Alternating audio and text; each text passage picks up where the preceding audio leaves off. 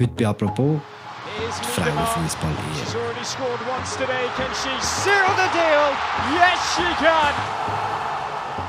In England fängt heute die Fußball-Europameisterschaft der Frauen an.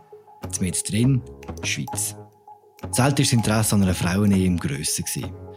Es wird Public Viewings geben, es werden Panini-Bilder gesammelt und neu bekommen die Frauen in der Schweiz auch gleich viel Prämien wie die Männer.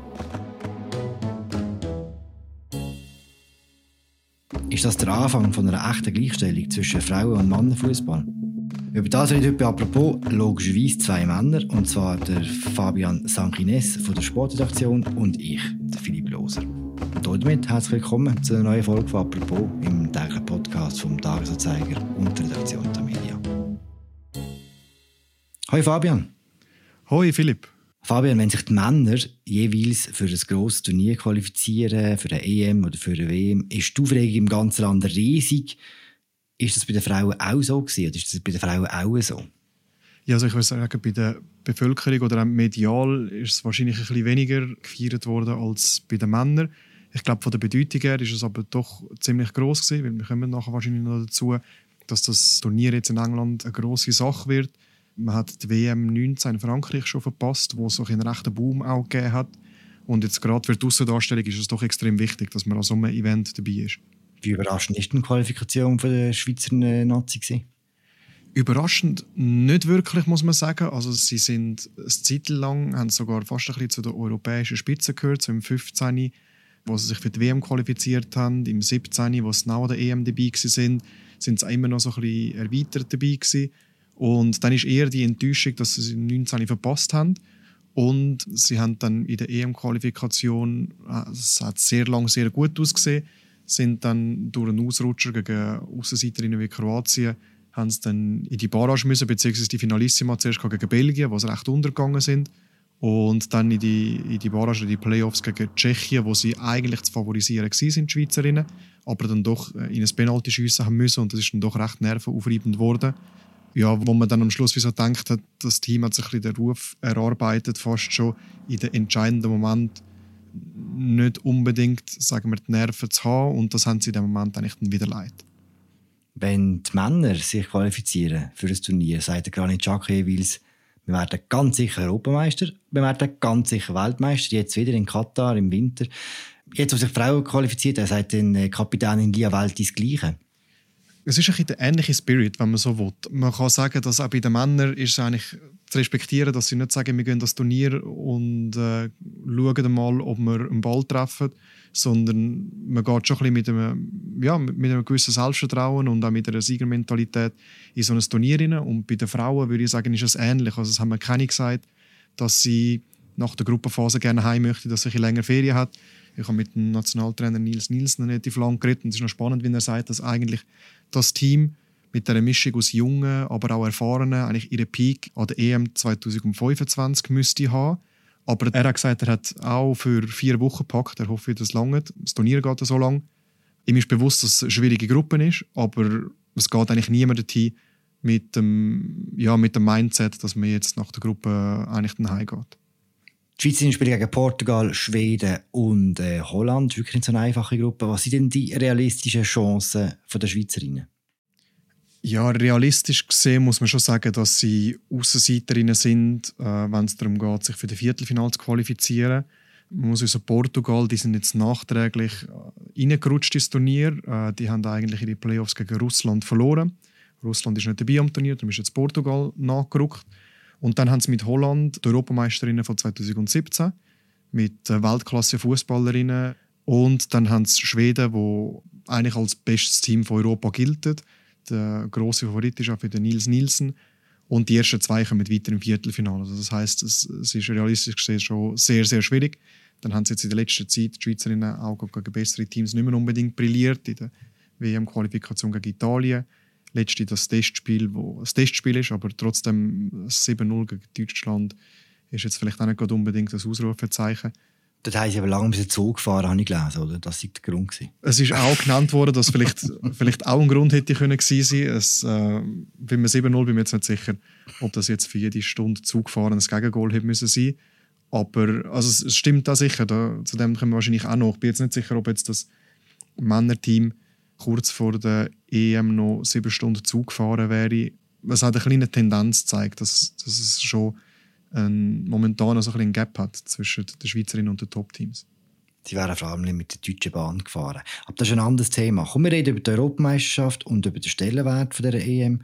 Stimmt der Eindruck, dass die EM präsenter ist als frühere Turnier der Frauen? Ja, ja, auf jeden Fall. Ähm, was nur schon auch gilt, dass zum Beispiel die Kapazität jetzt von der Stadien, also von der Gesamtplatz, ziemlich erhöht worden ist. Also es sind, äh, ich glaube, die letzte EM hat glaub, total 430.000 Tickets hätte können verkauft werden. 430.000 Platz, die ist jetzt auf 720.000 erhöht worden.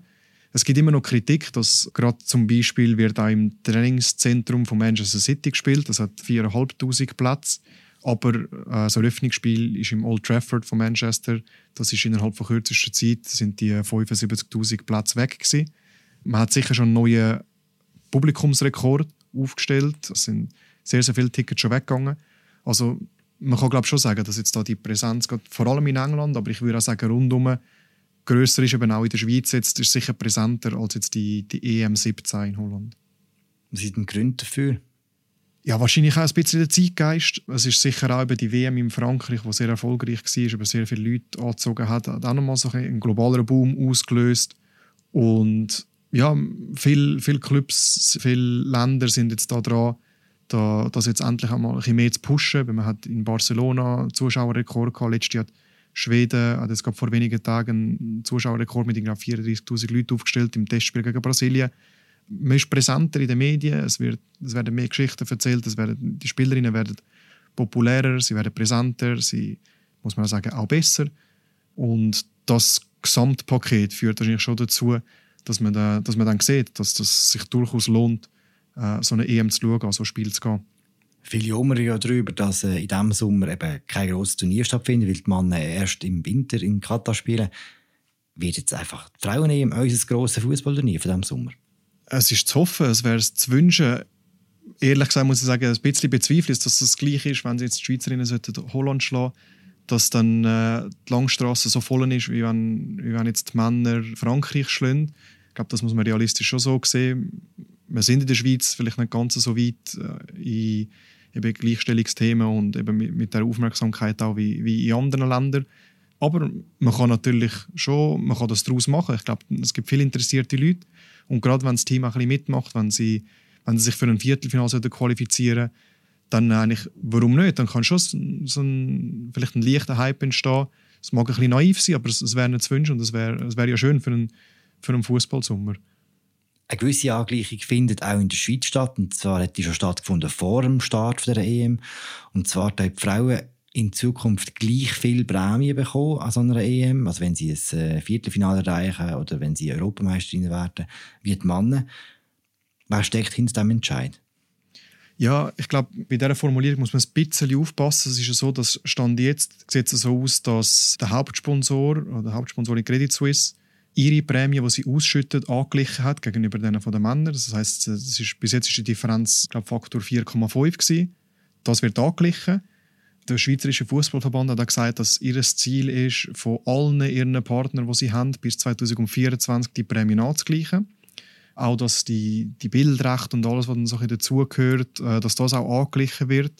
Wo aber natürlich noch immer ein riesiger Gap ist, ist dann halt bei der Prämie von der UEFA und von der FIFA, also jetzt als Vergleich, ist jetzt bei der Euro 21 von den Männern, äh, sind die Prämien, wo die UEFA ausgeschüttet hat, 14 Mal höher gewesen. Und das ist natürlich dann schon auch verständlich, dass der Schweizerische Fußballverband diese Prämie nicht eins zu eins, sagen wir das Gleiche kann zahlen, weil was, was die Männer eigentlich bekommen an diesen Prämien, das wird zwar vorher ausgehandelt und dann nachher bleibt aber immer noch ein grosser Gewinn übrig, wo eigentlich der Rest vom Fußballverband mehr oder weniger finanziert wird davon. Bei den Frauen ist es einfach, dass sicher das ganze Geld, das sie bekommen, an Prämien für die Spielerin ausgeschüttet werden und der ganze Betriebsaufwand dann vom Verband noch weiter gezahlt wird. Also da ist sicher, und das sagt auch der, der Schweizerische Fußballverband immer, oder Tatjana Henny, die da Chefin ist eigentlich von der Direktion Frauenfußball, dass da natürlich die, Verbände auch etwas machen müssen. Und da ist sicher noch ein, ein weiter Weg.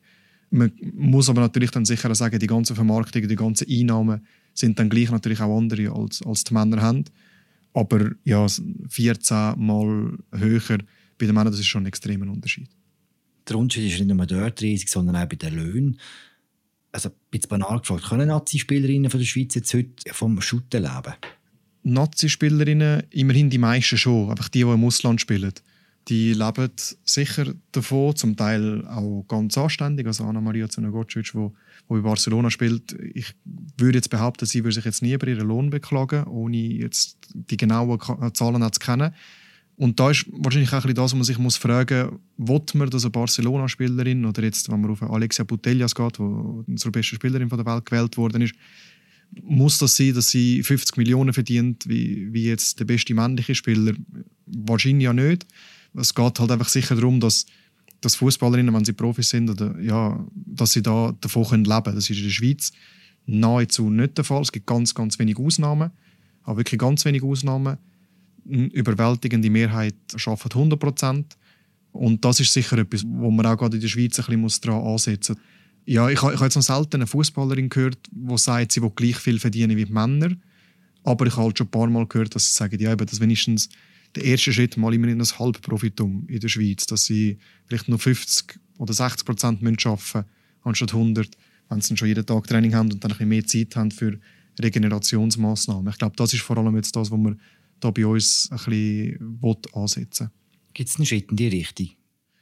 Schwierig zu sagen. Also ich glaube, Clubs sagen schon alle, sie, sie wollen ein bisschen mehr machen. Jetzt hat äh, letztes gesehen, dass glaube IB auch nochmal einen Schritt vorwärts machen, der FCZ und Servet, muss man sagen, arbeitet schon relativ gut, machen auch da ihre Schritte im, im Rahmen vom, vom Möglichen. Aber es ist sicher ein Weg, bis das wirklich so ein bisschen durchgesetzt wird. Wenn du bis dahin gelost hast, dann könnte es sein, dass du dich für Fußball interessierst. Und wenn du dich für Fußball interessierst, dann würde ich dir gerne einen anderen Podcast von der Media ans Herz legen. Mein Name ist Florian Ratz und ich mache die dritte Halbzeit, wo wir immer am Montag über Schweizer Fußball reden. Die nächste Sendung kommt am 11. Juli und am besten suchst du jetzt gerade schon nach dritter Halbzeit überall dort, wo du deine Podcasts abladest und uns abonnieren. Danke und vielleicht bis gleich. Die ganzen Strukturen, die Rahmenbedingungen, die sind völlig unterschiedlich.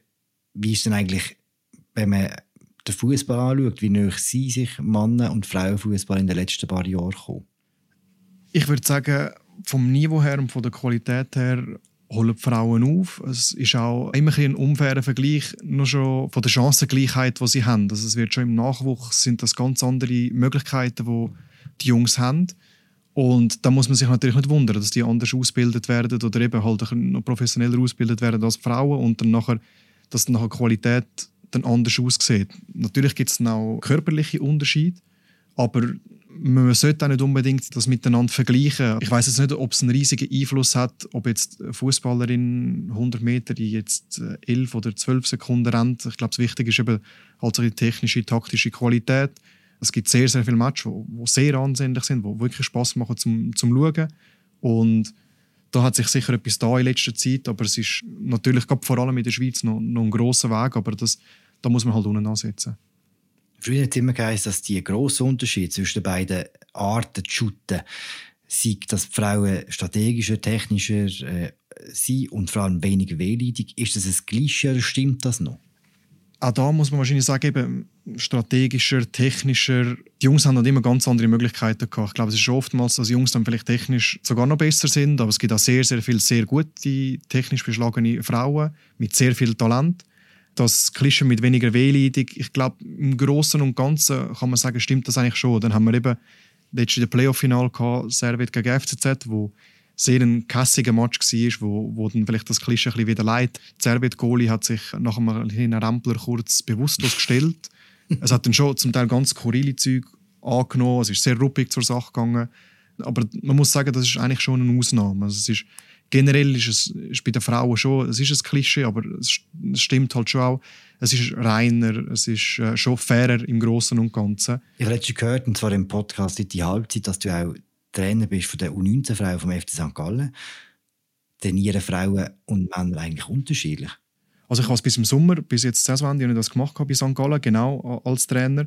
Und von der Unterschied würde ich sicher sagen, also letztes Jahr gerade im SRF Impact einen interessanten Beitrag gegeben zu zyklusbasiertem Training. Ich behaupte, es wird noch viel zu wenig gemacht, weil es halt auch sehr wenig Studien gibt. Jetzt gerade in Bezug auf Frauen, eigentlich die ganze Studienlage hat sich bis jetzt immer nach den Männern gerichtet. Das ist jetzt erst noch ein bisschen am Kommen. Da ist sicher etwas, wo man, wo man die Unterschiede eigentlich müsste dann ansetzen, wo man das müsste berücksichtigen. Aber auf den Sport, gibt es immer so ein bisschen Diskussionen. Ich habe sehr oft gehört, was heißt bei gewissen spezifischen Sachen, das kann man bei den Frauen nicht machen. Äh, ich habe aber eigentlich fast noch nie gehört, was genau und warum nicht wenn es jetzt auf, wirklich auf den Fußball selber geht. Ich, ich habe jetzt die Erfahrung gemacht, eigentlich alles, was ich mit den Männern gemacht hätte, was wir mit den Männern gemacht haben, haben wir bei den Frauen können machen. Bei unserem Team ist es sogar noch so gewesen, dass wir sehr talentierte Spielerinnen, wo, wo sich dann auch gezeigt hat, dass sie die Ideen sehr schnell umgesetzt haben. Das sind Sachen, wo, wo man dann halt, es ist immer schwierig zu vergleichen. Es sind natürlich einzelne Menschen, ich kann nicht sagen Männer oder Frauen ist es so, aber wo, wo bei Männern dann vielleicht irgendwie keine sechs, sieben, acht Monate gegangen ist, wo dann die Frauen schon in zwei Monaten beeindruckend gut umgesetzt haben.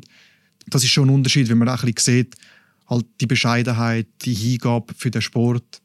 Das ist auch etwas, wo, warum man das eigentlich sehr gerne macht bei den Frauen, weil ja, finanziell ist es eigentlich so, dass für die gleiche Stufe oder sogar jetzt bei, bei den Jungs wären wir glaube ich ab U16 wären wir schon Vollzeittrainer, also voll angestellt, 100 Prozent. Und jetzt bei einer U19 kommt es extrem auf den Club drauf an. Aber wenn man so vom Lohn schaut und das so ein bisschen aufrechnet, ist das zwischen den 10 und 20 Prozent Anstellung, wenn überhaupt. Und die Arbeit ist natürlich eigentlich genau die gleiche, oder 100 Prozent Anstellung. Also darum ist es natürlich dann schon so, dass, dass normalerweise viele gute Trainer kurz dort sind, wenn überhaupt, bei den Frauen nachher zu den Männern gehen, weil sie halt davon leben können. Was mit der Grund ist, dass du jetzt im Studio stehst bei uns und nicht auf dem Platz in St. Gallen. Der Schweizerische Fußballverband hat kürzlich mit Patricia Gsell die erste Frau als Goalie-Trainerin angestellt. Wie groß ist der Schritt für den Verband? Wahrscheinlich ist er für den Verband ein großer Schritt. Es ist auch sicher für die Aussendarstellung ein großer Schritt.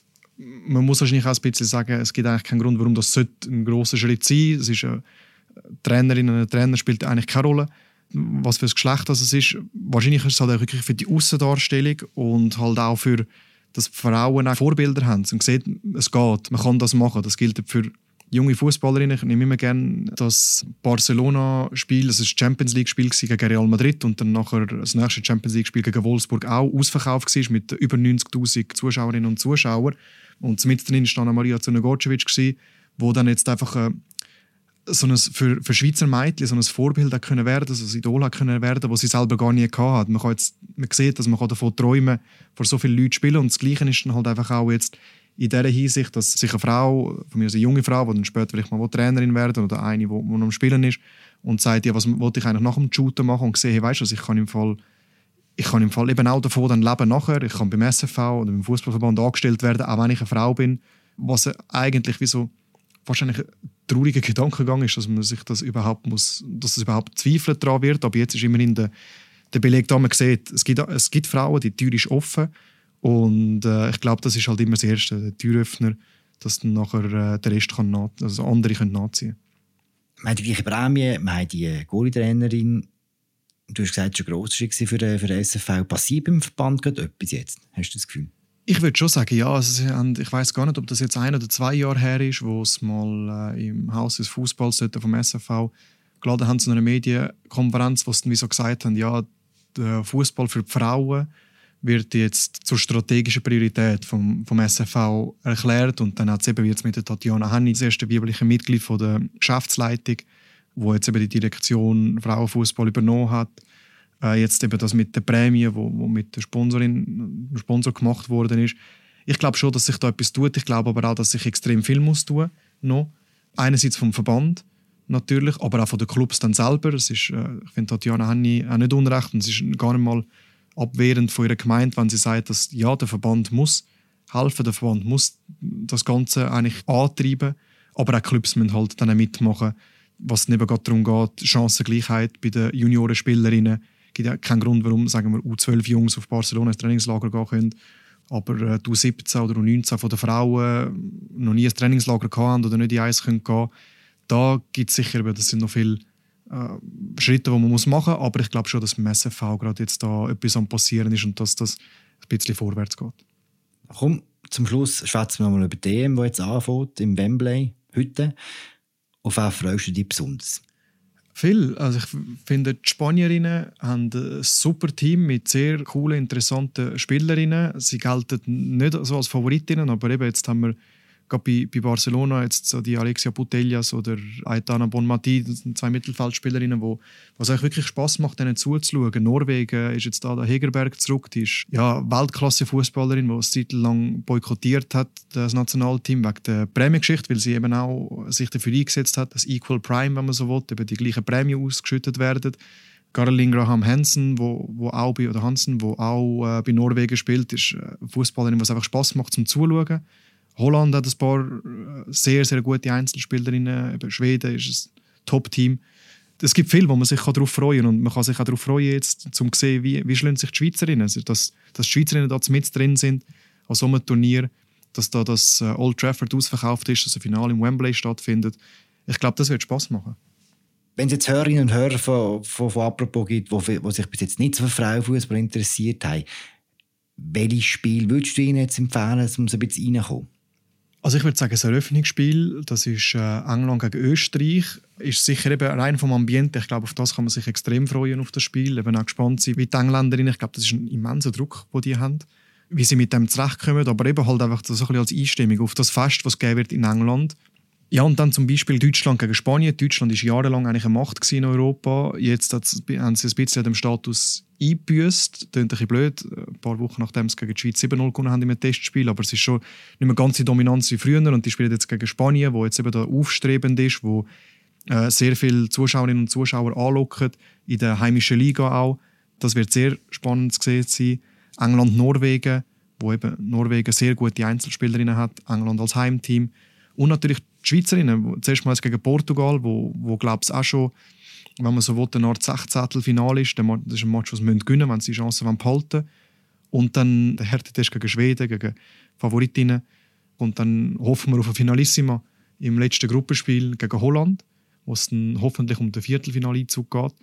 Und das sind schon Sachen, wo man sich sehr darauf freuen kann. Danke, Fabian, und eine schöne EM. Danke vielmals, euch auch. Das war sie, unsere aktuelle Folge zur Frauenfußball-Europameisterschaft. Bericht von Fabian Sanchines lest ihr auf unserer Webseite. Wir hören uns morgen wieder. Danke fürs Zuhören. Ciao zusammen.